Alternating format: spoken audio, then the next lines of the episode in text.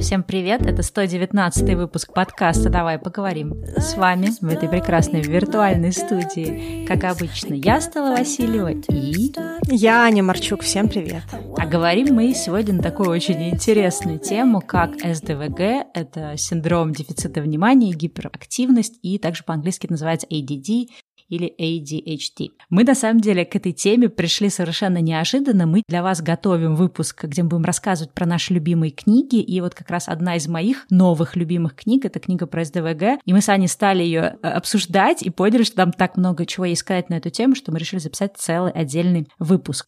Для тех, кто не в курсе, не знает, что такое СДВГ, мы как раз будем об этом рассказывать э, в выпуске, но давай, наверное, в введении чуть-чуть про это расскажем и, в общем-то, наверное, может быть, опишем, э, какие, не знаю, черты характера у людей проявляются, да, как вот именно симптоматика СДВГ. Это, наверное, какие-то такие вот черты, которые связаны с нетерпимостью, за неспособностью на чем-то сфокусироваться, это постоянное переключение с одного дела на другое. Это то, что человек отвлекается, у него могут быть проблемы с успеваемостью, если мы говорим про детей, да, например, в школе. Также это какая-то, может быть, импульсивность, раздражительность. И также сюда, наверное, тоже добавляется какая-то такая забывчивость. Отвлекся, забыл, не смог. Какая-то тоже при этом увлеченность новыми вещами и так далее. А из хороших таких положительных характеристик, да, которые являются противовесом этому, это дети или взрослые, у которых достаточно, на самом деле, часто бывает высокий творческий и, и интеллектуальный потенциал, но как раз в силу там своих вот этих черт. И бывает сложно иногда быть успешными в обществе или там в школе, да, э, хорошо учиться бывает сложно, несмотря на то, что потенциал есть. И хорошие черты, то, что это обычно такой э, быстрый, живой ум, они хорошо соображают, они могут очень быстро читать, рано научиться читать. Часто, например, если они потребляют какой-то там аудио-видео контент в интернете, они могут слушать, смотреть его на повышенной скорости, потому что мозг достаточно быстро работает. Часто это бывает такое вот открытость к новому, э, готовность рисковать, готовность пробовать новое, настойчивость э, в своих каких-то интересах и, в принципе, да, вот э, какое-то бесконечное количество энергии, чтобы познавать новое, пробовать новое, изучать новое и так далее. Ну да, то есть, в принципе, такой этот синдром СДВГ, он состоит из части невнимательность, да, такая, или дефицит внимания, гиперактивность, и можно увидеть таких взрослых и детей, допустим, люди, которые делают более чем одно дело одновременно, да, которые бесконечно жонглируют какими-то делами, делами. Начал одно, одновременно начал другое, а потом начал третье, да, как один из моих психологов говорит в какой-то момент, что вы непрерывно плодите незавершенные гештальты, да, то есть вот э, каждую секунду создается какая-то новая деятельность. И в связи с этим также очень э, часто тяжело усидеть на месте. Вот эти дети, которые постоянно ерзают, которые не могут сидеть, им хочется все время трогать, хватать, идти. Или спорт какой-то, может быть, пританцовывают или начинают куда-то бежать все время. Не могут на месте усидеть, да, вот это тоже сюда относится. Очень э, тяжело часто делать то, что запланировал. Человек может быть идеальным планировщиком, просто суперструктурным, у него могут быть на все списки, таблички, но следовать этим спискам и табличкам невыносимая какая-то реальность, да, то есть постоянно по факту вроде как мозг структурный, а деятельность, она все равно такая прерывистая и постоянно куда-то что-то скачет, и очень сложно сконцентрироваться на какой-то одной задаче, и как будто бы ты не в состоянии э, совладать с самим собой. Вот это вот, вот ощущение, и из-за этого часто, кстати говоря, у людей с СДВГ бывают какие-то тревожные проявления, иногда даже нервные проявления, да, какие-то вспыльчивость чрезмерная или очень острая реакция на какую-то э, обратную связь не, не, нехорошую, или когда пытаются сдерживать, ребенок сразу начинает психовать, если вдруг чувствует какое-то серьезное ограничение. Хорошая новость, что дети чаще всего перерастают, да, если правильно создано для них условия. Но сейчас мне кажется, что и многие взрослые, у которых эти симптомы, они, если, может быть, и не были проявлены, проявлены так активно в детстве, за счет изменения сейчас существующей реальности, они торжествуют да, в нас. И мы со Стеллой хотели бы, наверное, про это поговорить. Да, это такая достаточно важная история. Во-первых, когда ты считала, что только дети могут да, этим синдромом обладать, и что в взрослому возрасту это израстается, но на самом деле вот я до сих пор в себе какие-то штуки вижу. И понимание этого, да, какие-то понимание, как это вообще работает, с чем это связано, какие тебе это черты дает, иногда может помочь понять вообще, вообще, почему, да, у тебя какие-то э, штуки в жизни происходят определенным образом. Поэтому, да, сегодняшний выпуск, он такой будет, мне кажется, знаешь, как этот awareness, да, это распространение информации про эту штуку, и чтобы больше людей про это знало, и, соответственно, тоже понимало, почему другие люди определенным образом себя ведут и так далее. Да. У меня есть классная книга по психологии, она причем вышла давно, и я, когда проверяла информацию по ней на YouTube, поняла, что многие про нее уже давно рассказали. А я вот ее для себя открыла прям недавно на днях. Книга называется «Почему я отвлекаюсь? Как распознать синдром дефицита внимания у взрослых детей и что с этим делать?» Авторы Эдвард Хэллоуэлл и Джон Рейти. Почему меня эта книга заинтересовала? Я недавно слушала прямой эфир двух девочек, и они обсуждали тему сканерства, людей с большим количеством интересов, людей, которые постоянно хватаются за какие-то новые хобби, новые проекты. Ну, мне эта тема довольно-таки интересна, мы даже обсуждали, да, с тобой эту тему на канале, и я пошла слушать, в общем-то, их разговор, и там они как раз упоминали эту книгу, после чего я побежала ее читать, потому что они высказали очень интересную мысль, что, возможно, часть людей, которые считают себя, ну, вот то, что, да, принято называть сканерами, люди мультипотенциала, то есть люди с большим количеством интересов, возможно, также какие-то из этих людей на самом деле не диагностированные э, СДВГшники. И мне стало это интересно, потому что я перед этим э, где-то там, по-моему, на ТикТоке встречала очень такие интересные ролики, где люди рассказывали, как построены мысли у людей с СДВГ, как рабочий процесс построен у людей с СДВГ. И я себя каждый раз там узнавала, я такая, минуточку, может быть, это что-то, про что надо узнать. И, в общем-то, суть этой книги, да, сводится к тому, что там э, разбираются примеры клиентов этого врача, это врач-психотерапевт или психиатр, я уже не помню, он приводит примеры из своей практики, и он как раз вот специализируется на вопросах СДВГ. И я по этим примерам тоже где-то, знаешь, э, находила с собой взаимосвязь, поэтому мне кажется, что я бы эту книгу посоветовала тем, кто страдает такими проблемами, что хочется все, все интересно, постоянно за все хватаешься, не можешь сконцентрироваться на чем-то одном, не можешь довести какое-то одно дело до конца, потому что появилось что-то более интересное. Как выясняется, это может быть на самом деле э, какой-то так, какие-то признаки, да, какая-то часть спектра СДВГ. И прочитав эту книгу, я как-то лучше стала понимать вообще, в чем суть СДВГ, э, что помогает. И сейчас тоже думаю про всякие какие-то системы, которые мне помогают быть функциональной. В общем-то, я, мне кажется, такой высокофункциональный СДВГшник в том смысле, что я всегда, вот почему мы там тоже любим всякие темы продуктивности, самоорганизации, потому что это как раз помогает э, выстраивать, в общем-то, какие-то процессы и меньше отвлекаться. Э, я вообще тоже периодически присматриваюсь к каким-то материалам по ADHD, по СДВГ, и я часто вспоминаю себя в детстве, понимаю, что, наверное, у меня тоже были какие-то вещи присущие э, детям с СДВГ,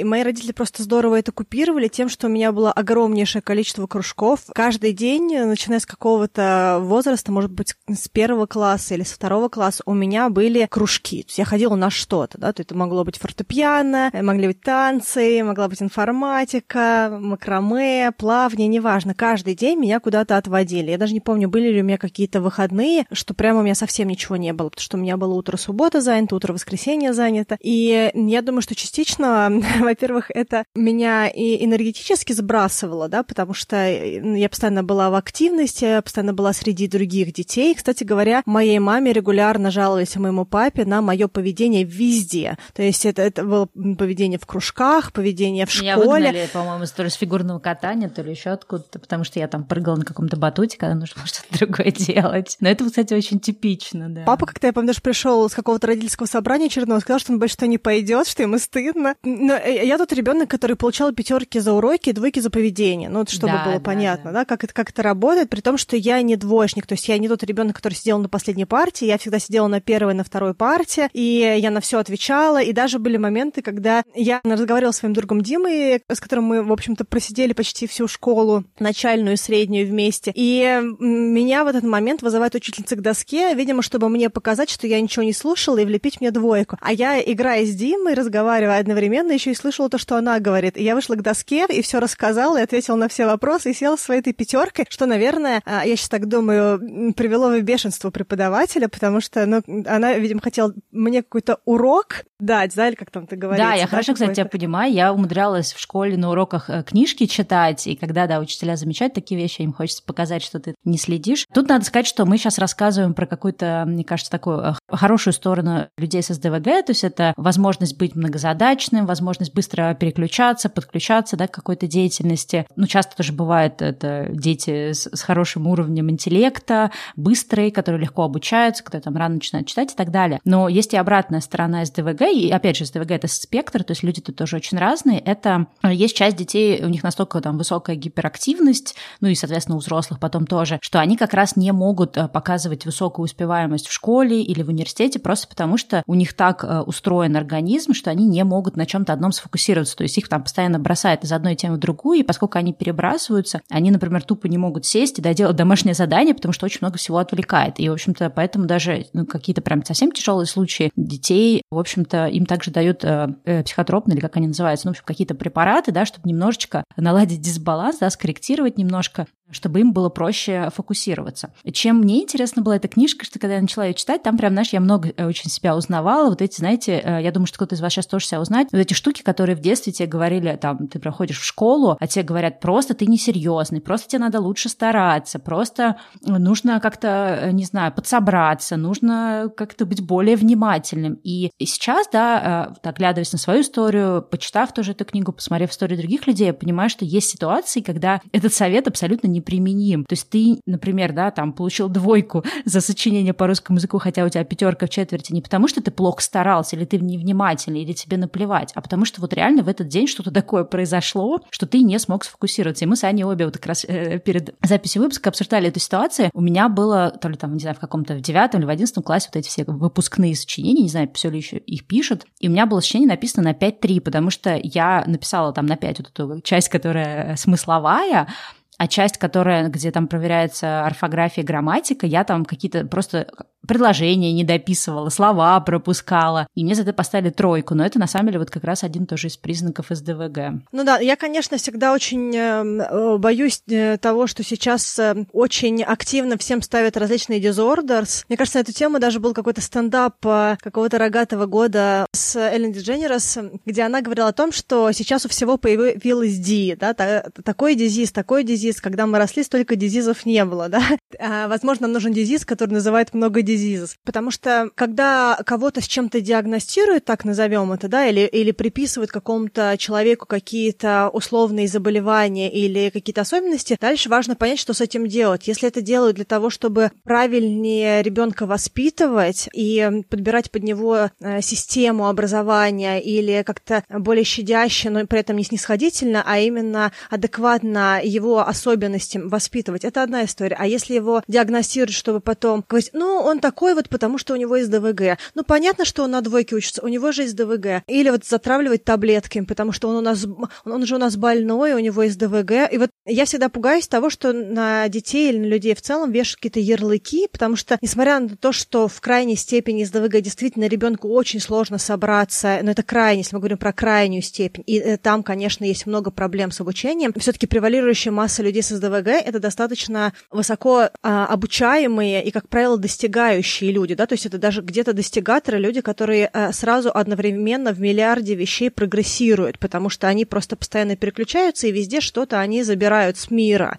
И многие, кстати говоря, моего возраста, да, это люди, которые 4-5. То есть это те люди, которые при прочих равных закончили школы там не с красным, может быть, дипломом, да, потому что не было усидчивости переписывать по 8 раз работы, когда тянули на пятерки там на эти красный диплом. Но ребенок, как правило, это ребенок высокообразованный, которого учителя замечают в классе. То есть его, как правило, ругают за поведение, потому что ребенок неусидчивый, тяжело сидеть, хочется поговорить с кем-то. Но при этом человек, который хватает из, из мира адское количество информации. То есть это очень-очень очень способный ребенок. Поэтому я, конечно, смотрю, что дальше происходит э, в мире с тем, как э, мир э, познает людей, да, потому что в этом есть хорошие вещи. Но также я очень не советую сильно прям вешать ярлыки ни на взрослых, ни на детей, на самих себя, чтобы себя не забивать и не использовать это как такую жертвенную игрушку, когда ты говоришь, ну, это потому что я вот такой вот, поэтому я не буду дальше делать ничего. Ну, мне кажется, знаешь, люди, которые ищут, какую жертвенную на себя повесить, или есть, например, люди ипохондрики, которые склонны да, находить себе какие-то болезни, находить все какие-то симптомы.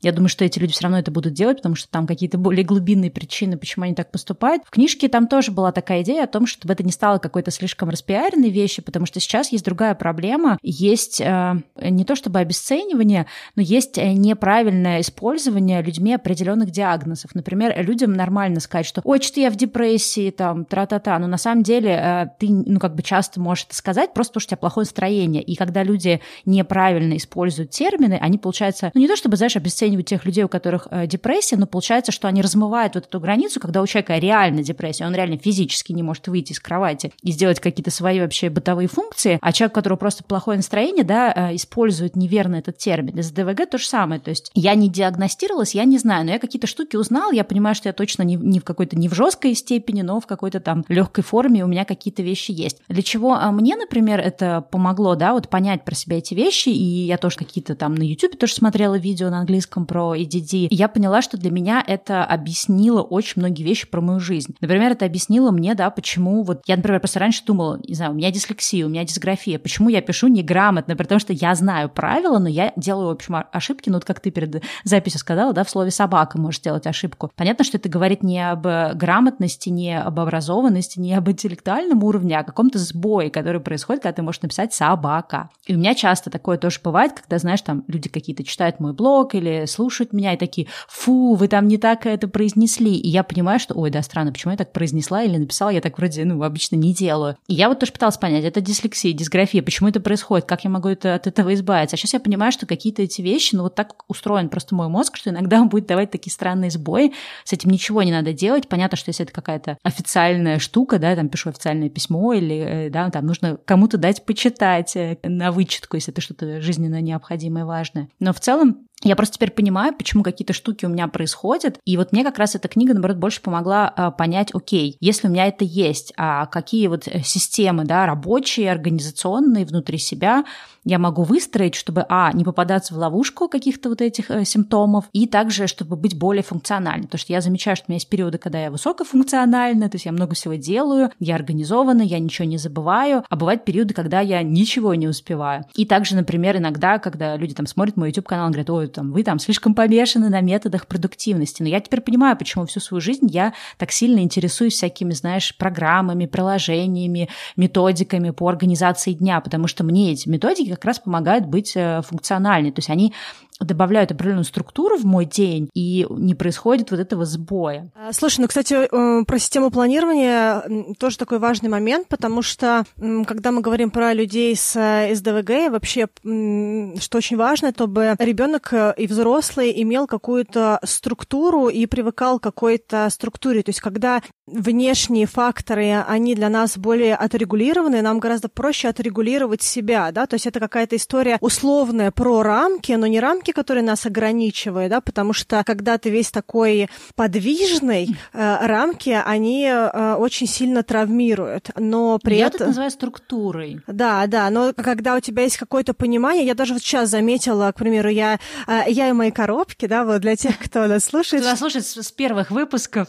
История с коробками. Рубрика Аня ее коробки. Э, да, и я сейчас, э, поскольку у меня выбрана дата переезда в Канаду, я очень надеюсь, что ничего из-за ковида и новых э, правил не отодвинет еще дальше мои планы. Но я сейчас очень активно разбираю то, что у меня есть, и я достаточно продуктивна была в январе, частично потому, что я травмировалась на сноуборде и особо не могу выходить из дома, но так или иначе. Допустим, вчера я поняла, что мне самой кажется, что у меня меня низкий темп разбора, то есть что мне нужно что-то еще внедрить, потому что я начинаю закисать в своем же формате, который у меня сейчас есть. И вот э, в этих моментах очень важно, потому что я понимаю, что если я еще дальше буду в таком же ритме все это разбирать, то я просто брошу, да, то есть и вот э, очень важно такие вот вещи тоже отслеживать, когда очень подвижный мозг, то есть по-хорошему мир должен быть, мне кажется, инлайн, да, то есть в, в единстве с тем, что происходит в мозгу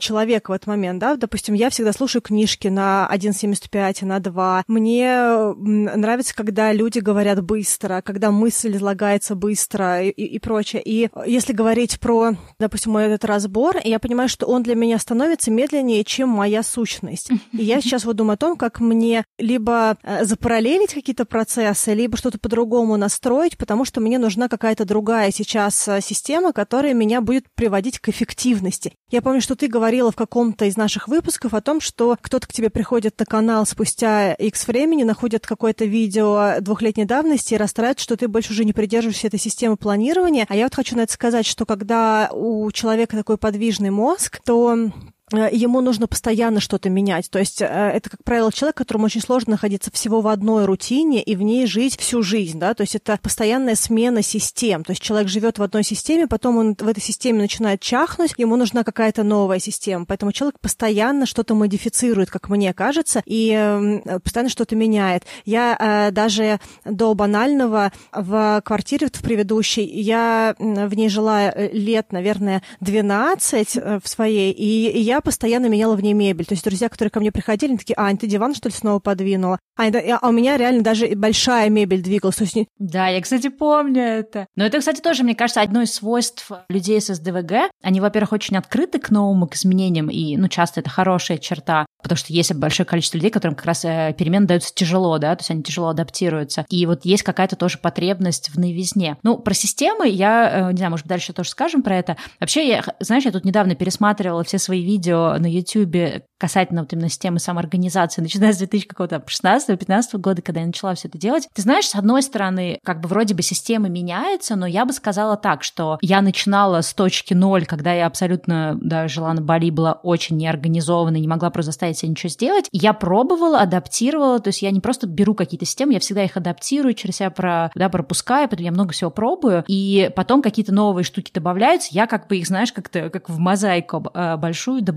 Но вот я сейчас Э, пересматривала это видео, я с удивлением обнаружила, что вообще-то, да, несмотря на то, что, может быть, я не преследую ту систему на 100%, про которую я говорила, но те как бы highlight ы, те какие-то самые главные штуки, которые у меня про эту систему отзывались, и я про них рассказывала в видео, они до сих пор существуют, понимаешь? У меня никуда не делалась эта система GTD, которую я там начала еще в каком-то 13 году, или там, в 12, нет, в 12 даже в 11 не знаю, короче, очень давно. У меня все равно э, существует inbox, у меня все равно существуют контекстные списки, списки коллекции. Я там, э, сколько, получается, 2015, по-моему, по 2019 вела Bullet Journal. Да, может быть, сейчас я не заполняю все развороты Bullet Journal, как я это делала в те годы, но у меня методика все равно та же, да, я все равно пишу в тетрадочке, я все равно не планирую на неделю вперед, и, в общем-то, все равно принципы остаются. Поэтому мне кажется, что, знаешь, несмотря на то, что есть такой момент, да, когда ты ищешь э, смены, то есть тебе нужен какой-то такой новый, новый свежий воздух, но также, в общем-то, есть такой момент, что ты каждую систему под себя адаптируешь так, чтобы она работала. Но это безотносительно к теме СДВГ. Но вообще, конечно, у людей с, с СДВГ, и, и у них есть проблемы с тем, чтобы завершать какие-то вещи, доводить до конца, и, в общем-то, да, это такая типичная черта сканеров. И я тоже очень долго в себе с этим тоже разбиралась, потому что, с одной стороны, есть большая стигма в обществе буду людей, которые не доводят проекты до конца или бросают что-то на пути, или отработав в одной индустрии, бросают ее и начинают другой. Но вот это тоже э, часть наших э, каких-то, да, тип личности, неважно, называемым себя сканерами, мультипотенциалами, или у нас там есть какие-то, да, симптомы дефицита внимания. На самом деле это, ну вот, действительно что-то, как будто, знаешь, это как топливо, которое нам нужно для того, чтобы все время была вот эта смена смена, иначе нам становится скучно, иначе мы теряем интерес, то есть как-то мы начинаем вянуть эмоционально и так далее. И вот из того, что я поняла за многие годы как раз понимания себя как сканера, я понимаю, что при этом это какой-то должен быть баланс. То есть я выстраиваю определенные рабочие системы для того, чтобы все-таки меня не метало, знаешь, как разорванную бомбу по всему полю, чтобы все-таки, э, выбирая новый проект, я через какие-то системы, потому что эмоционально я не могу это понять, через какие-то системы я понимала, какие проекты мне стоит, да, в них как-то вписываться, в какие нет. Чтобы я, продумывая какую-то новую деятельность, новую какую-то область работы, чтобы я оставляла себе какие-то такие заделы, а как я буду оттуда выходить. А если я это не буду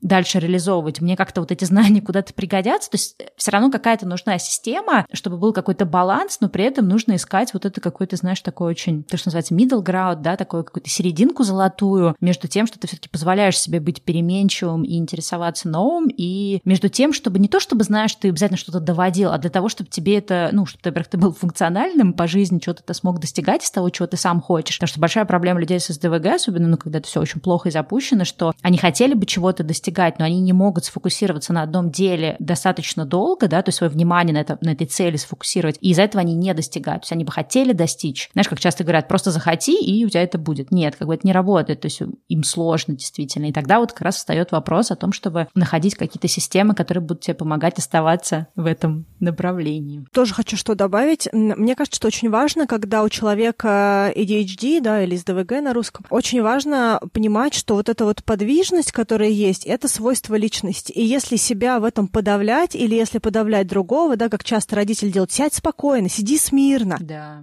не двигать, что ты постоянно елозишь, что ты постоянно что-то делаешь. Вот это вот э, то, что особенно советское воспитание часто делает, когда ребенка просто вкрикивают в спокойствие, да. Это, как, и... знаешь, это как в аэропорту в международном увидите российскую семью, да? Русских. Вася, куда пошел? Да хватит уже к тете лезть. И вот это все, понимаешь?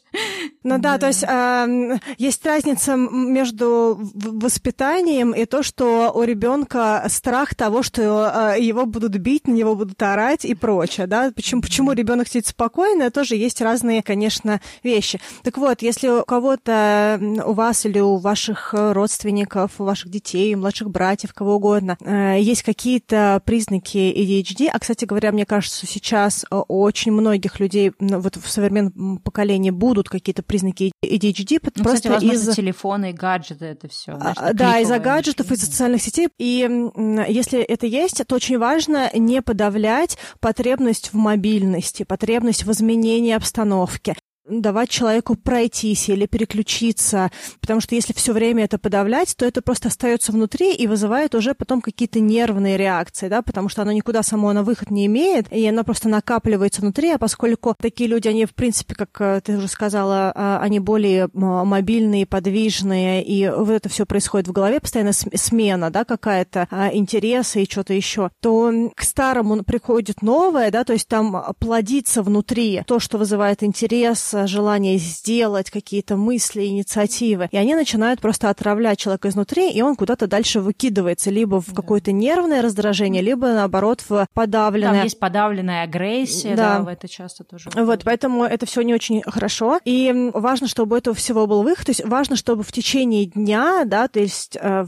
вот как, как день идет, чтобы была возможность э, какой-то физической разгрузки или переключения или подвижности. И одновременно, чтобы была была какая-то концентрированная работа. Если человек либо маленький, либо очень уставший на ментальную концентрированную работу, то можно сделать физическую концентрированную работу. Допустим, дети могут э, попробовать пособирать лего или пазл, насколько у них хватает э, усидчивости сидеть пособирать его, да, или взрослый может сконцентрироваться на э, чем-то, не знаю, заштопать что-то. Может быть, даже не важно, будет ли эта вещь заштопана, вы, может, ее все равно выкинете на следующий месяц. Но просто само по себе вот эта вот работа медленная, она дает вот это успокоение сознания, да, когда вы сидите, вы во что-то впадаете, либо там вышивание. Вот, кстати, не зря, может быть, ты для себя сейчас вышивание да, выбрала, да. потому что тебя так штормило. А у меня иногда это выпадает то, что у меня есть потребность а, в уборке пространства. И уборки не в смысле клининг, а в смысле тайдинг. То есть, когда я начинаю... Это организация пространства, да. Да, да, я начинаю что-то перекладывать, какие-нибудь ящики разбирать, раскладывать какие-нибудь баночки, расставлять. То есть, вот когда этот процесс какой-то идет, это успокаивает мое сознание. То есть, я фактически фактически из хаоса делаю систему, да, то есть я а, организовываю то, что сейчас уже не организовано. А у кого-то, кстати говоря, это мытье посуды или мытье полов, то есть разные вещи, которые делают люди для того, чтобы успокоить сознание женщины и мужчины. И вот э, очень важно для людей, которых, э, которые в себе замечают какие-то даже небольшие симптомы, потому что это нормально, если они просто небольшие, да, то есть не то, что, о, если у вас СДВГ, то все у вас крайняя степень, да, это может быть совсем мало проявленная история, но все равно, чтобы ее не раскачивать, можно просто вот э, тоже находить в течение дня какой-то момент, который вот дает такую вот э, концентрацию физическую. Ну вот знаешь, из того, что я поняла, что как раз такие вот э, активности, ну про вышивание я, кстати, не думала, но вообще да, какая-то активность, где ты как раз можешь быть сфокусирован на чем-то одном, и вот мне понравилось, что ты сказала, что можете потом это выкинуть, да, то есть цель не в том, чтобы стать лучшим вышивальщиком или что-то такое, то есть если ты, например, берешь, вот как я для себя определила, какая-то вот область рукоделия и поделок, она мне глобально всегда была интересна потому что в ней, наверное, большой вот этот эффект новизны, в ней большая зона для обучения, да, для какого-то, ну, ну, как бы получения нового навыка, новых знаний, но при этом сама по себе вот активность, да, вот если брать процесс, там, неважно, вышивание, вязание, ты садишься, и ты делаешь достаточно однообразные движения, и это, на самом деле, очень хорошо для людей, вот, э, у которых есть вот это какая дефицит внимания, да, какие-то там э, признаки гиперактивности, потому что это как раз учит твой мозг э, вот как бы фокусироваться на чем-то одном. И то же самое я как раз в этой книге тоже читала, что Они советуют также спорт.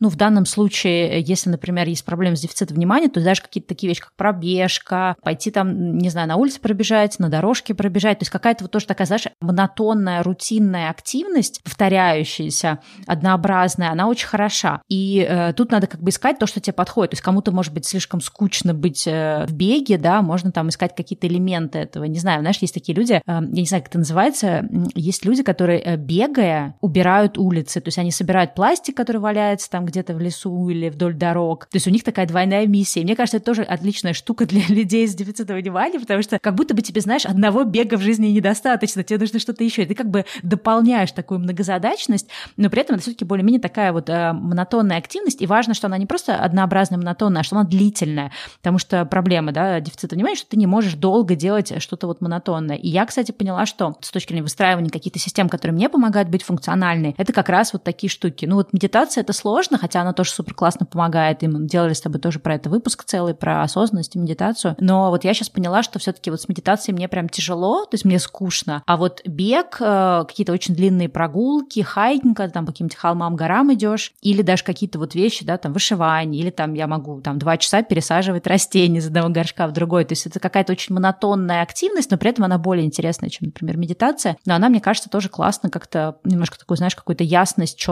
дает уму, что ли, который вечно везде мечется. Да, я, кстати, хотела сказать по поводу мечущегося ума, что СДВГ и DHD, э, там много разных буквок. То есть есть этот дефицит внимания, и есть гиперактивность, и гиперактивность, не только гиперактивность э, сознания, э, это и подвижность и прочее. Но важно что сказать, что есть люди, у которых более гиперактивные, но при этом а им проще сфокусироваться. Есть люди, у которых есть дефицит внимания, но нет гиперактивности. Есть люди, у которых чуть-чуть дефицита внимания и чуть-чуть гиперактивности, или чуть-чуть дефицита внимания и очень много гиперактивности. Да? То есть там в этих буквах на самом деле очень много очень разных людей да. с очень разными комбинациями. И это тоже важно понимать. Это не всегда одно и то же. Там гиперактивность не всегда является обязательным условием а, там ADHD. Даже иногда убирают H да, из да. этого. Там, ну, это вот просто... Мне кажется, у меня скорее ADD, чем ADHD. То есть я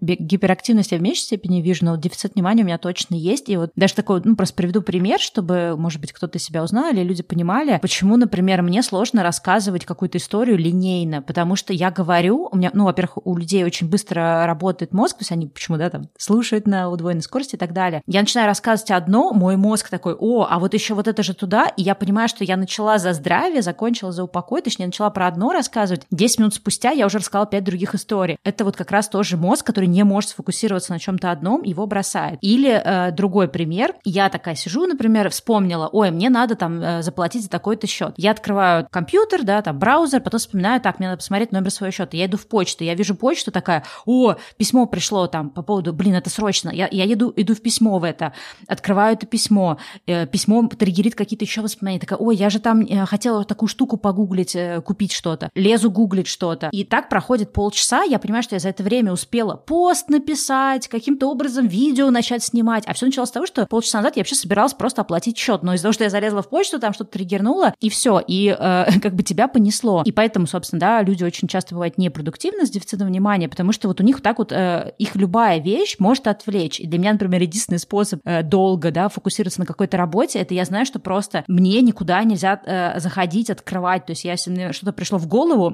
почему я еще люблю bullet journal, да, писать в тетрадочке, я просто в тетрадочку записываю все идеи, которые мне приходят в голову, и у меня даже есть там список, э, что погуглить, да, э, про что я хочу проресечить, что купить и так далее. Потому что если я сейчас пойду сейчас это делать, то все как бы сломается. А у людей с дефицитом внимания, там даже в книге было написано, что, или это я на YouTube на канале слушала, у них есть такое немножко сейчас или никогда. То есть есть вот это ощущение, что если я сейчас это не сделаю, я про это забуду. И поэтому ты по цепочке просто перескакиваешь сделал на дел, и ты не можешь э, тупо сделать какую-то простую э, вещь. И вот для меня, кстати, э, стремление к однозадачности было таким большим челленджем, по-моему, года два назад я начала как-то активно к этому стремиться, и это тоже помогает мне немножко как-то, знаешь, э, больше, ну, больше достигать не в смысле успешного успеха, а в смысле доделывать те дела, которые я хочу доделать, стараясь не, э, не делать мультитаскинг, да, то есть не раздражать свой мозг еще больше, который и так готов, в общем-то, скакать по полю туда-сюда, как не знаю что. Я, кстати, хотела вот здесь сказать про одну, сейчас скажу про другую, в итоге, пока ты говорила. Вот так вот оно и работает.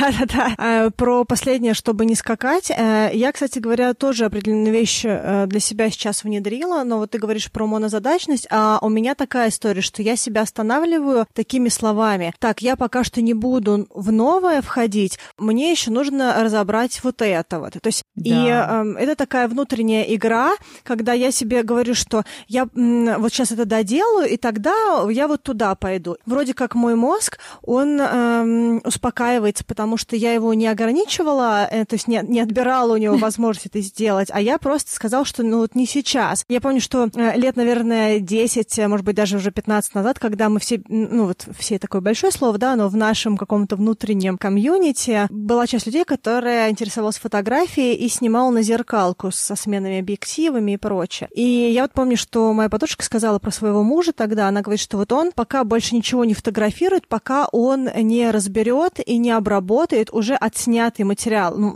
что это все снимается, mm-hmm. снималось не в, G, не в JPEG, а в RAW, в сыром формате, да, в CR2. И, э, соответственно, для того, чтобы этими фотографиями нормально пользоваться, нужно было их прогнать через приложение, там, подтянуть э, какие-то вещи и прочее. Ну, то есть, и мне тогда так понравилась эта идея, что он пока больше ничего не фотографирует, потому что он еще не обработал предыдущее. Вот это игровая история про то, что ты чего-то не делаешь, еще не, не, не берешь э, себе в задачи или в активности, пока ты вот это вот не доделаешь. Ну, либо нужно это уже самому себе сказать, что вот это, вот это, вот это я потерял интерес, и я больше это не буду делать, и это окей, кстати говоря. Да, отпускать это. И тогда вместо него поставить что-то более привлекательное. Слушай, это очень, кстати, крутая тема. Ну, во-первых, опять же, да, вот как, э, как это, избавиться от СДВГ нельзя, но можно выработать определенные какие-то шаблоны поведения, то есть какие-то такие вот, ну, не то что правила, но вот структуры, это все-таки какие-то системы для себя. И это, кстати, очень классная э, вещь, это один э, такой из примеров. Я даже вспомнила тут наш с тобой пример, который мы, мне кажется, даже несколько раз приводили на подкасте э, у людей с вот этим дефицитом внимания. Мне кажется, есть потребность читать все книги, про которые они слышат. Ты помнишь, когда мы с тобой как раз это обсуждали, когда я тебе рассказывала про какую-то книгу, я тебе сказала, что, Аня, я тебе не скажу ее название, потому что сейчас побежишь ее читать, тебе ее читать не надо. И мы стали как раз обсуждать, а как вообще выбирать,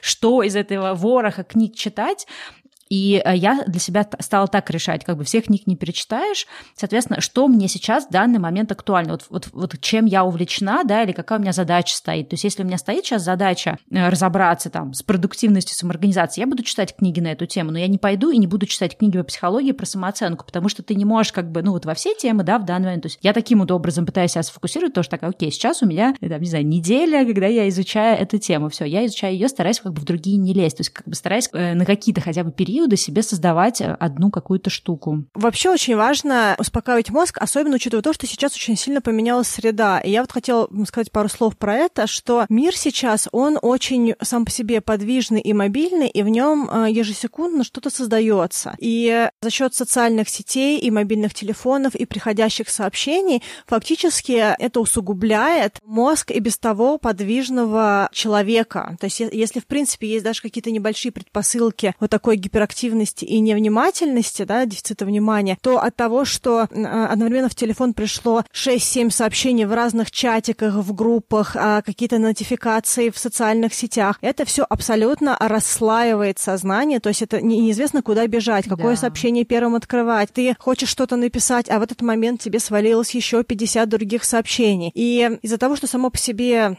среда сейчас очень неблагоприятна для таких вещей, даже у людей с с небольшими симптомами это можно раскачать за счет именно того, что сейчас происходит с сообщениями. Поэтому очень важно, на самом деле, убирать все уведомления, по максимуму освобождать свое сознание и сознание других, ну вот, например, ребенка, да, с АДВГ и кого-то еще, от ненужных раздражителей мозга, если так можно сказать, да, то есть те вещи, да. которые не, не, неблагоприятно влияют на сознание. И если, если, допустим, вы тот человек, который постоянно себе ставит э, кучу нотификаций на какие-то цели и задачи, или у вас весь календарь забит, а сейчас я должна пойти постирать, а сейчас я должна... Уберите 90% всего этого. Просто освободите свое сознание. Даже если вы в себе не видите СДВГ, все равно уберите, потому что это такое невероятное истощение мозга. И мы сейчас и так подвержены огромному просто массиву э, ненужной информации, которая падает на нас из любого угла, даже из чатика подъезда. Понимаете, сейчас чатик подъезда появился. То есть, вот... Слава богу, я антисоциальна.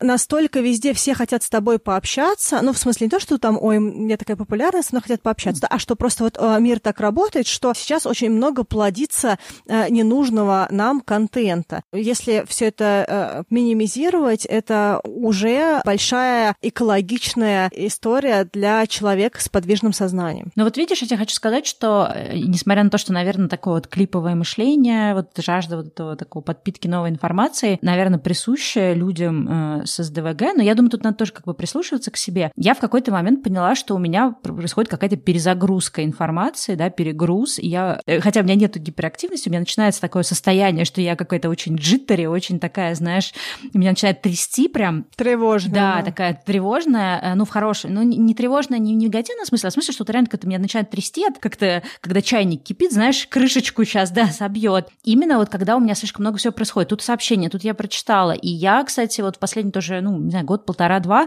я соблюдаю определенную тоже гигиену информационную. Ну, во-первых, я перестала э, читать большинство соцсетей. Единственная, наверное, сеть, где нахожусь регулярно, это YouTube. Но я, кстати, там смотрю в основном длинные видео, что тоже помогает мне, мне кажется, немножко как-то, знаешь, когда я погружаюсь в одну тему. И я, э, я сейчас вообще не состою ни в каких чатиках. Я даже какие-то чатики вообще максимально игнорирую, потому что я поняла, что вот мне плохо от этого. То есть я понимаю, что если я постоянно заглядываю все эти чатики, э, все эти, знаешь, микро вообще источники информации, которые меня отовсюду атакуют, уведомления и прочее, прочее, они меня приводят в какое-то очень неблагостное состояние. И я вообще не могу ни на чем сконцентрироваться, и я прям такое, э, очень часто практикую аскетизм, то есть я могу там подолгу даже сообщений не проверять, у меня телефон может быть вообще непонятно где лежать, и я как бы даже не, не проверяю его часами, иногда бывает проблема, что я забываю проверить какие-нибудь сообщения, например, мы с Аней должны были садиться писать подкаст, а я забыла, что у меня выключен звук, и я не получила от него уведомления. Но, как бы, да, такие баги бывают, но в целом я вот понимаю, что мне от этого лучше. Это было сложно внедрить, потому что ты к этому привык, но многие годы я это внедряла, отказ от соцсетей, от уведомлений, от прочего-прочего. И сейчас я понимаю, что это мне помогает быть более, то, что называется, собраннее, да, в современном обществе. Угу. Я очень хотела бы в массиве этой информации сказать, что э, не так сильно важно сидеть и искать у себя симптомы СДВГ или у каких-то близких людей, и не дай бог у детей там дополнительно сидеть и выискивать, а, а мне кажется, что вот он сейчас как-то слишком был под... Да, особенно не ставьте диагноз по аватарке, как это люди любят делать. Да, потому что цель не в этом. Цель, в принципе, рассказать о том, какие еще, вот, по крайней мере, какая у нас была, наверное, цель, цель — это сказать о том, что иногда, когда мы что-то не делаем или у нас есть какая-то чрезмерная подвижность, это может также быть связано с тем, что у нас есть какие-то симптомы от этого дефицита внимания или гиперактивности, но это не значит, что нужно бежать лечить, и не, не значит, нужно бежать лечиться медикаментозно, да. Это говорит о том, что, прежде всего, если вы в себе это видите, самое главное, что нужно сделать, это важно наладить э, экологичное жизненное пространство. Ну, на самом деле, мне кажется, что если речь идет, например, про детей или мы говорим про те случаи, когда вы узнали себя где-то, например, прочитали эту книгу, я бы советовала это сделать. Она, кстати, даже доступна на YouTube, кто-то ее зачитал. То есть это не официальная версия да, от издательства. Мне кажется, кто-то взял по собственной инициативе, зачитал, но мы не будем давать на эту ссылку, потому что это где-то на грани, да, пиратства или нет, но если вы поищете, вы найдете.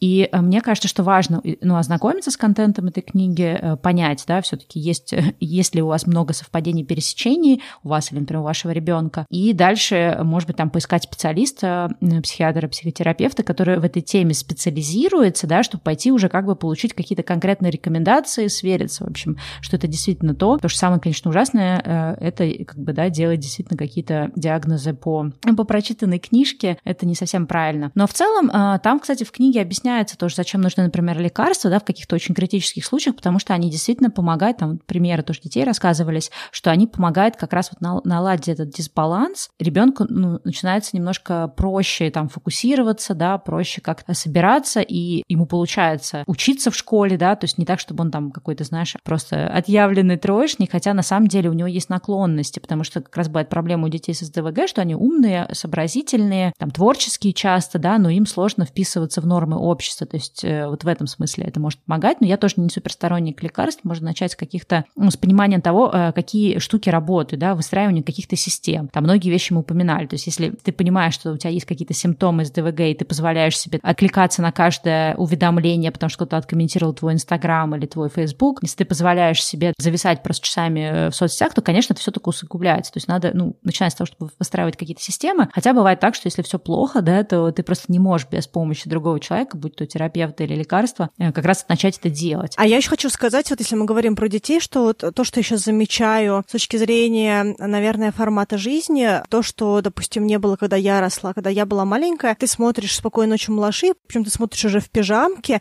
и после этого тебя укладывают. Это типа а 9 там вечера с чем-то, да? А сейчас я замечаю, что очень часто из-за того, что, в принципе, у многих взрослых сильно сдвинутый режим 11, 12, час, 2 ночи, то дети часто э, немножечко в таком же режиме. И если даже есть небольшие симптомы из ДВГ, а самое плохое, что можно сделать, это депривация сна или каким-то образом отсутствие режима сна. Да вообще любого режима, в принципе.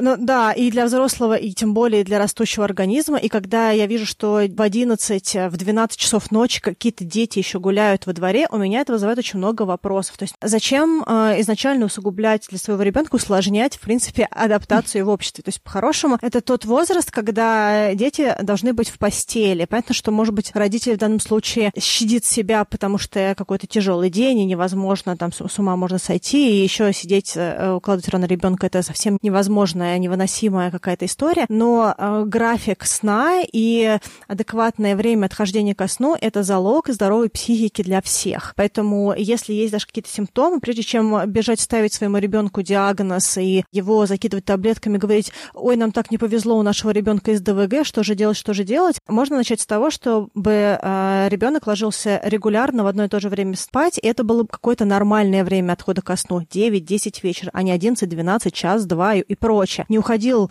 э, ложиться спать вместе с планшетом или с телефоном обнимая. Да? Есть много других способов, есть даже какие-то мягкие игрушки, которые читают сказки. Если уж вам совсем не в моготу и у вас нет возможности укладывать ребенка, в принципе, есть для этого другие электронные девайсы, но которые не горят экраны, да, а просто какой-нибудь мишка, который рассказывает сказку, к примеру, там что-то еще. Поэтому сон — это первая, мне кажется, э, вещь, о которой стоит подумать. Никогда не перестану говорить о, о, в вопросе режима про, про сон. Да, ну, слушай, для взрослых тоже. И вообще режим — это, наверное, то как раз режим, вот структура, система, да, это то, что мы упоминали, как какие-то рутинность какая-то. Это как раз то, что помогает, э, э, ну, как бы справляться со всеми этими СДВГ. Да, поэтому это довольно-таки важно. И знаешь, я часто дум, ну, думала о том, у меня, в принципе, довольно-таки строгие родители, особенно мама, и я всегда думала, э, ну, вот мне было интересно, знаешь, вот то, какие мы получаемся, это роль воспитания, да, в какой степени, и в какой степени это, например, роль каких-то качеств, которые вкладывают складываются, ну, грубо говоря, DNA, э, да, то есть как-то раздача какая-то да. произошла, да, ДНК по-русски. А, да, мне вот всегда это было интересно, знаешь, такой с философской точки зрения, и вот, например, когда я читала эту книжку про э, синдром дефицита внимания, я поняла, что, наверное, в моем случае мне очень, ну, в этом контексте очень повезло, что у меня были очень строгие родители, у меня была там строгая дисциплина, мне там не, не разрешали там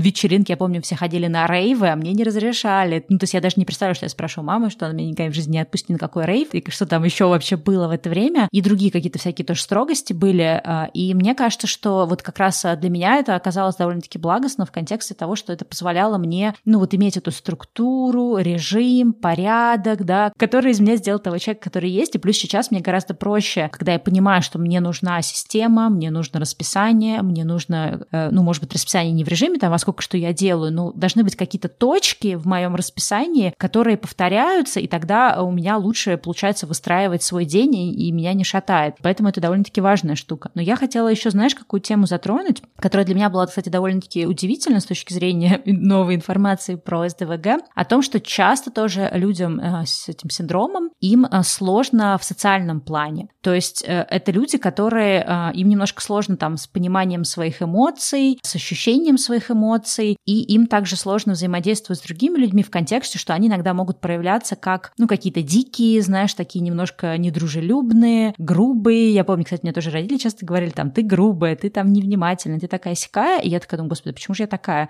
И я даже долгого времени думала, что у меня отсутствует какая-либо эмпатия. Я помню, кому-то из своих тоже подруг сказала, что, слушай, у меня нет вообще никакой эмпатии. Она такая, да, да, мне кажется, да, вполне эмпатичный человек. И я поняла вот после этой книги тоже, что, что я имела в виду, что она имела в виду в том э, в смысле, что для меня некоторые вот, ну, такие социальные проявления, да, там, теплоты по отношению к людям, они как-то мне тяжело даются, потому что я не, как бы не понимаю, как себя нужно действовать, да, вот это слово английское awkward, да, я немножко какая-то все время такая... Неловкая. Неловкая, да. да, то есть я такая не понимаю, как вообще нужно поступить в определенных социальных ситуациях. И вот это тоже одно из черт, когда дети с ДВГ, они могут реально, ну, у меня такого нет, но есть там, например, ситуации, когда они могут сказать что-то совершенно вообще, ну там, про какой-то общей тусовки сказать что-то, ну такое очень откровенное. Нелепое такое, да. да. Ну, кстати, у меня бывает такое, что иногда люди мало знакомые очень удивляются моему юмору. То есть у меня иногда бывает такой очень грубый юмор, а я не всегда чувствую вот эти оттенки. Это тоже, кстати, один из признаков неожиданных СДВГ. Я, наверное, во многом больше гиперактивна, mm-hmm. чем невнимательна. У меня, наверное, из невнимательности больше то, что мне часто сложно доделать до конца, потому что мне хочется уже что-то другое делать, но тоже может быть связано с гиперактивностью. Ну и э, с точки зрения концентрации у меня обычно получается концентрировать внимание, даже если я что-то другое делаю, даже если я в этот момент чуть начала уже о чем-то другом думать. Ну, как понятно, что мы не можем одновременно думать о двух вещах, но мне бывает, что у меня догоняющий, догоняющий слух. То есть я слышала, потом я останавливаюсь, и я понимаю, что сейчас услышала. Не знаю, как это звучит, наверное, как-то нелепо. Такое тоже, э, тоже есть. Раз уж мы в этой теме находимся, э, немножечко склеится к нашему одному из последних выпусков про опоздание, потому mm-hmm. что когда часто люди говорят про опоздание, нам очень разные приходят комментарии. Э, есть и хорошие комментарии, люди, которые говорят о том, что они увидели по-другому ситуацию с опозданиями, и своими, и чужими, и кого-то даже успокоило, перепрошило отношение, что ли, к опозданиям, да, какое-то изменилось восприятие. А есть люди, которых очень сильно бомбит вообще от э, других, и очень много там эмоций на тему того, что эти люди, они такие, они просто глупые, или они там какие-то просто никого не уважают, и вот это вот все. В обществе есть какие-то клише, и вот частично опоздание попадает в супер ужасное качество, которое можно просто взять и изменить в момент. Типа ты такой опаздывал, хватит опаздывать, вот проснись утром и перестань. Угу. Если мы говорим про людей с СДВГ и вообще людей подвижных, гиперактивных или у которых есть какой-то дефицит внимания, то эти люди, скорее всего, опаздывают. Они могут не опоздать на встречу, но они, скорее всего, могут опоздать с работы, просрочить дедлайны, люди, которые делают в последний момент, люди, которые делают спешки. Э, и даже если вам кажется, что вы не опаздываете, если вы говорите «я ничего не успеваю», то, скорее всего, вы также опаздываете, потому что люди, которые высоко организованы, у которых нет такого, они, скорее всего, не опаздывают. Да? То есть, как бы, если вы не успеваете, значит, вы делаете больше, чем вам положено в те сроки, которые у вас адекватно есть. Но я, знаешь, хотела сказать про опоздание. Мы все понимаем, что есть люди, которые опаздывают просто потому, что им действительно наплевать, и они вообще там всегда опаздывают, потому что они не ставят других людей. Но есть также люди, которые опаздывают просто потому, что они физически не смогут прийти вовремя. Ты, в принципе, про это в выпуске тоже рассказывала, про то, что ты вроде бы э, начала что, куда-то идти собираться, но потом тебе пришло какое-то письмо, и ты понимаешь, что оно важно, и ты понимаешь, что надо на него ответить, потому что ты начинаешь уже волноваться по поводу этой ситуации, ты хочешь разрешения, это тоже одно из проявлений, да, то есть человек, может, и собирался вовремя прийти, но попутно его там какая-то э, вереница дела отвлекла, и он вроде на секунду отвлекся, а прошло 20 минут, вот он уже опаздывает. И э, важно понимать, что какие-то люди, они могут э, так вот катастрофически опаздывать и постоянно это делать, именно в том числе, если у них СТВК, потому что они не могут сфокусироваться на одной задаче, я просто иду и вот туда приду вовремя. Ну, да. Принципе, даже можно прокомментировать, нам пришел даже такой комментарий, я бы хотела, на самом деле, его а, а, откомментировать, там было про то, что те люди, которые опаздывают, это просто не очень умные люди. Часто бывает, что, кстати, про людей с СДВГ говорят, что, ой, да, они просто какие-то дураки, неумные, ничего не понимают, не собраны. Ну, то есть вот очень большое количество негативных качеств, и человеку, который не знаком с этим синдромом, не страдает им, да, и который может думать прямолинейно, сесть, открыть компьютер, зная, что он хотел проверить почту за конкретной целью, он может это сделать, ему не представить, что есть другие люди, у которых реально не прямая дорога, а просто гребаный лабиринт в голове по поводу любой функции. То есть любая итерация, то есть если я хочу, например, сфокусироваться на одном деле, мне прям нужно так, так, нет, не отвлекайся, так, так, Стелла, я себе напоминаю. У меня вообще бывает иногда, кстати, что я забываю, что я хотела делать. Я открываю какую-то вещь или такая, а зачем я это делала, а что это я делала. И это тоже один из способов, почему э, люди с СДВГ могут казаться какими-то странными, да, потому что они могут забывать. Вот ты приводила про опоздание и что человек что-то не успел, да, потому что его что-то отвлекло. У меня бывает такое, что я могу напрочь забыть. У меня было один раз, э, что я вообще забыла о том, что нужно опубликовать подкаст. Да, я помню. Я, просто, я забыла вообще. Я помню, я говорю, Стелла, мы чего-то не вышли сегодня? Я такой, блин, сегодня же понедельник, Потому что он был готов. То есть я сделала монтаж, но там я что-то, мне нужно было там какой-то последний кусок, то ли я ссылку какую-то ждала, то какой-то последний кусок, и я вообще забыла, например. Я могу забыть про дни рождения, праздники какие-то, какие-то важные штуки. У меня стоит уведомление на те вещи, которые происходят каждую неделю. То есть у меня есть какие-то, не знаю, поход на йогу, поход к врачу или еще что-то. Если даже это происходит регулярно, у меня все равно стоит уведомление. У меня стоит уведомление за день, за 5 часов, за час и за 10 минут. Потому что я стопудово, если я что-то в этот момент делаю, ну, это нормально, как бы для меня.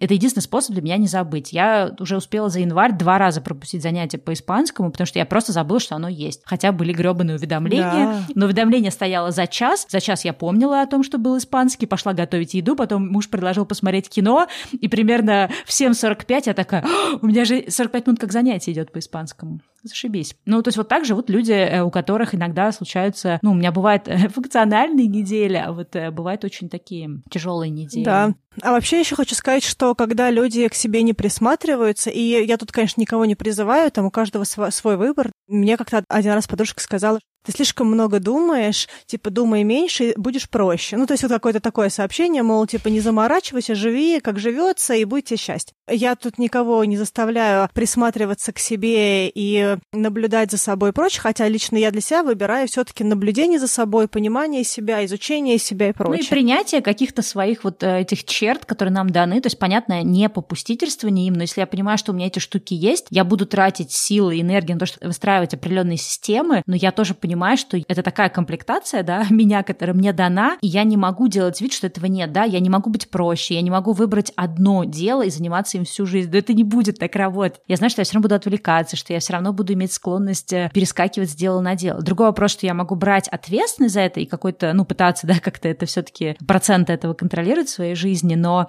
советы в духе, да, просто меньше думай, ну, зашибись. Я допускаю, что для кого-то, может быть, это работает, как вот я помню, что мне давали советы из серии, ну, хочешь похудеть, похудеть, просто ешь меньше и больше двигайся. Если бы человек в состоянии был всегда в таком формате жизни принимать решения, то, наверное, мы все были бы супер-мега осознанными, продуктивными, э, никто бы не пил, не курил, бы все были бы стройные, подтянутые, с прекрасным прессом, в отличных отношениях, в любящих отношениях с партнером, в уважающих отношениях с ребенком, все бы были бы такие идеальные, такой просто тотальный плезантвиль. Но, к сожалению, жизнь так не да, работает. выучили бы английский наконец-то, или там любой другой э, язык. Да, я к чему все это говорила? К тому, что иногда люди замечают про других, но не замечают про себя. Такая вот банальная достаточно мысль, но она очень важна здесь, потому что когда нам кажется, что мы-то на самом деле мега продуктивные, но мы-то, конечно же, не гиперактивные и супервнимательные, и мы все доделываем. Но если э, начать в себе замечать, или вот мое любимое, попробуйте повести дневник, и вы узнаете себя лучше, да, потому что нам свойственно забывать то, что мы не хотим в себе замечать, поэтому нам кажется, что мы-то этого не делаем. А, может быть, э, э, в любой ситуации не стоит э, усложнять с ярлыками и с какими-то вот этими вот диагнозами и с тем, чтобы других людей как-то чрезмерно psychoanalyze, да, mm-hmm. то есть как-то чрезмерно пропускать через призму того, какой он. Ну, это понятно, а этот человек, и дальше идут ярлыки. Да, но я еще единственное, знаешь, под конец хотела сказать, что если, например, у ребенка или у там, взрослого человека с ДВГ, сколько я понимаю, что у детей 5% детей на самом деле страдает СДВГ, потом как бы есть, я так понимаю, часть, ну так можно грубо сказать, израстается, а у взрослых, по-моему, один, что ли, процент, э, я сейчас точно не помню, но в книге, кстати, была статистика. А, я еще хотела сказать, сказать под конец, что во-первых, есть тест, ну, который можно просто примерно пройти. Э, тест Вексера, по-моему, называется. Мы тоже, найдем его, приложим. Можно пройти хотя бы прикинуть, да, насколько у вас это есть, нет. Ну, то есть хотя бы свериться, да, может быть, вы там неправильно понимаете, или мы как-то так объяснили, что там люди, которые к этому не относятся, к этому синдрому, себя где-то там увидели, да, потому что, ну, можно по каким-то отдельным штукам. Но там э, много параметров, по которым, в общем-то, можно себя посмотреть. То есть можно вот на это тоже посмотреть. И почему вообще все это важно? Все-таки понимать, если нет какая-то симптоматика. Я не считаю важным, например, лично мне сейчас, да, понимать, есть у меня точно СДВГ или нет. Я вижу, что есть определенные системы, и я вижу определенную логику в том, что какие-то штуки мне помогают. Выстраивание систем, налаживание ритуалов, налаживание режима,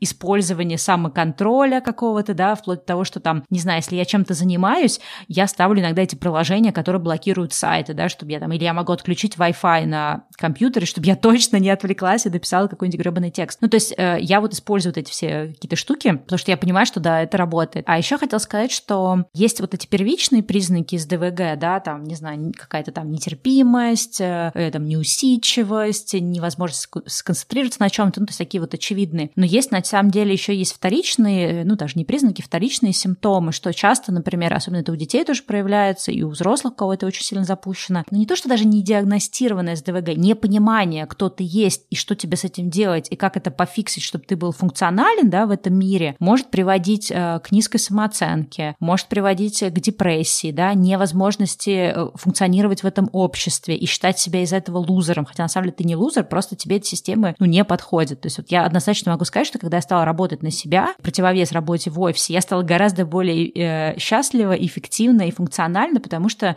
я могу как раз свои вот эти системы внедрить дома гораздо лучше, чем в офисе, потому что в офисе у людей будет гораздо больше ко мне претензий, как раз потому что есть какие-то вот такие вот всякие штуки. Поэтому а, мне кажется, вот это важно тоже понимать про себя и чтобы понимать тоже, да, например, о чем может быть низкая самооценка или еще что-то, да, там, желание себя как-то поругать, потому что, например, один из тоже качеств, наверное, СДВГшников — это э, постоянная прокрастинация, вот, да, там, ругание себя, что я опять не смог собраться, я опять не сделал, я опять то, я опять все, но это, на самом деле, просто один из наших симптомов, и нужно выстроить системы определенные э, для того, чтобы, ну, как бы ты э, смог чего-то достигать, потому что у тебя есть много чего, что тебе мешает, и это как бы, это норм, просто с этим нужно по-другому немножко действовать, не ругая себя, а выстраивая какие-то помогающие такие лайфхаки, что ли, жизненные. Да, и я под конец, наверное, хочу сказать несколько советов, если вы в себе заметили СДВГ, либо вы заметили какие-то симптомы и э, даже не думая о том, СДВГ это или нет, вы хотите каким-то образом улучшить вашу эффективность в каких-то вопросах, я, наверное, быстро скажу, что важно э, с моей стороны. Первое, очень э, важен режим, режим сна и режим жизни, так, чтобы было меньше отвлекающих вещей, потому что человек с СДВГ, он все равно найдет, чему бы ему поизучать, чего бы ему поизучать, и интерес очень много в мире, и не стоит из этого делать такой вот ну, мусор вокруг себя, да, куча уведомлений. Очень важно учиться планированию, и чем больше техник планирования ребенок или взрослый знает, тем проще ему будет себя в нужный момент собрать, используя какие-то инструменты, которые он уже успел узнать. Еще один момент — это возможность успокаиваться, и тут могут быть и медитации, и какая-то механическая рутинная деятельность, физическая или ментальная. И вот для меня очень сильно работает это окружить себя людьми, которые изначально спокойнее, чем я, потому что разговаривая с ними, я ментально успокаиваюсь. То есть они меня реально успокаивают и заземляют, что мега круто, ну, для меня идеально работает. Ну и быть к себе более нежным и щадящим, и вне зависимости от каких-то результатов, помнить о том, что есть другие результаты, которые, скорее всего, достигнуты, но вы просто фокусируетесь чрезмерно и чрезмерно беспокоитесь о том, что вы не сделали, хотя, скорее всего, вы не сделали 15%, а сделали все остальное, и там очень большое количество работы, больше, чем среднестатистический человек делает обычно в течение дня или недели. Да, ну вот я тоже тогда, наверное, э, подрезюмирую. В общем-то, мы много уже сказали, согласно с тем, что сказала Аня. Я бы добавила вот э, что-то это довольно-таки важно, мне кажется, то, что ты сказала, бережное отношение к себе. И вот мой личный подход, да, это понять, какие у меня есть слабые стороны, ну, пускай назовем их так, да, или какие-то недостатки, или какие-то штуки, которые мне мешают достичь того, чего я хочу, только это мои реальные цели, не навязанные обществом. И дальше понять, окей, если это не работает, что я могу сделать, чтобы это пофиксить, да, или как я могу этого избегать. То есть если я понимаю, что я могу забыть про то, что выходит в понедельник э, выпуск подкаста, который выходит уже два с половиной года, я ставлю себе напоминалки. То есть у меня стоит напоминалка на воскресенье опубликовать подкаст. Ну, то есть как? Вот так вот я живу. Знаешь, у меня нет какого-то вот часа, особенно раньше это было, сейчас у меня нет к себе критики. То есть я не говорю себе, там, ах ты тупая Стелла, опять забыла, да господи, как это можно забывать. То есть я просто понимаю, что ну, это есть у меня, да, и